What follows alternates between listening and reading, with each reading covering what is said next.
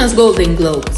Yo te pongo en contexto. El pasado domingo se llevaron a cabo los Golden Globes. Pero, ¿por qué nadie los vio? Bueno, si aún no lo sabían, los Golden Globes, uno de los premios más importantes en Estados Unidos, se hicieron sin público, sin alfombra roja, sin estrellas y sin televisión. O sea, lo que era la antesala a los Oscar pasó a ser un evento privado básicamente. Pero, ¿por qué pasó esto? Bueno, primero tenemos que retroceder. En 2015, April Rain, una abogada de finanzas de campaña, comenzó el hashtag Oscar So White, lo cual luego se convirtió en una campaña social que le reclamaba a la academia la poca representación que tenían las directoras de cine y los actores y actrices afroamericanos en los premios ya que para ese momento al menos el 92% de los directores de cine eran hombres y el 86% de las películas nominadas estaban protagonizadas por hombres blancos. Este movimiento generó una bola de nieve y así comenzaron a hacerse populares hashtags que apoyaban las representaciones asiáticas en películas y la igualdad de género en los premios. Sin embargo, la Asociación de la Prensa Extranjera de Hollywood, que son los que organizan este evento, no atacaron mucho el cambio. El medio de comunicación Los Angeles Times indicó en un trabajo de investigación periodístico que de los 87 miembros de la asociación, ninguno era afroamericano.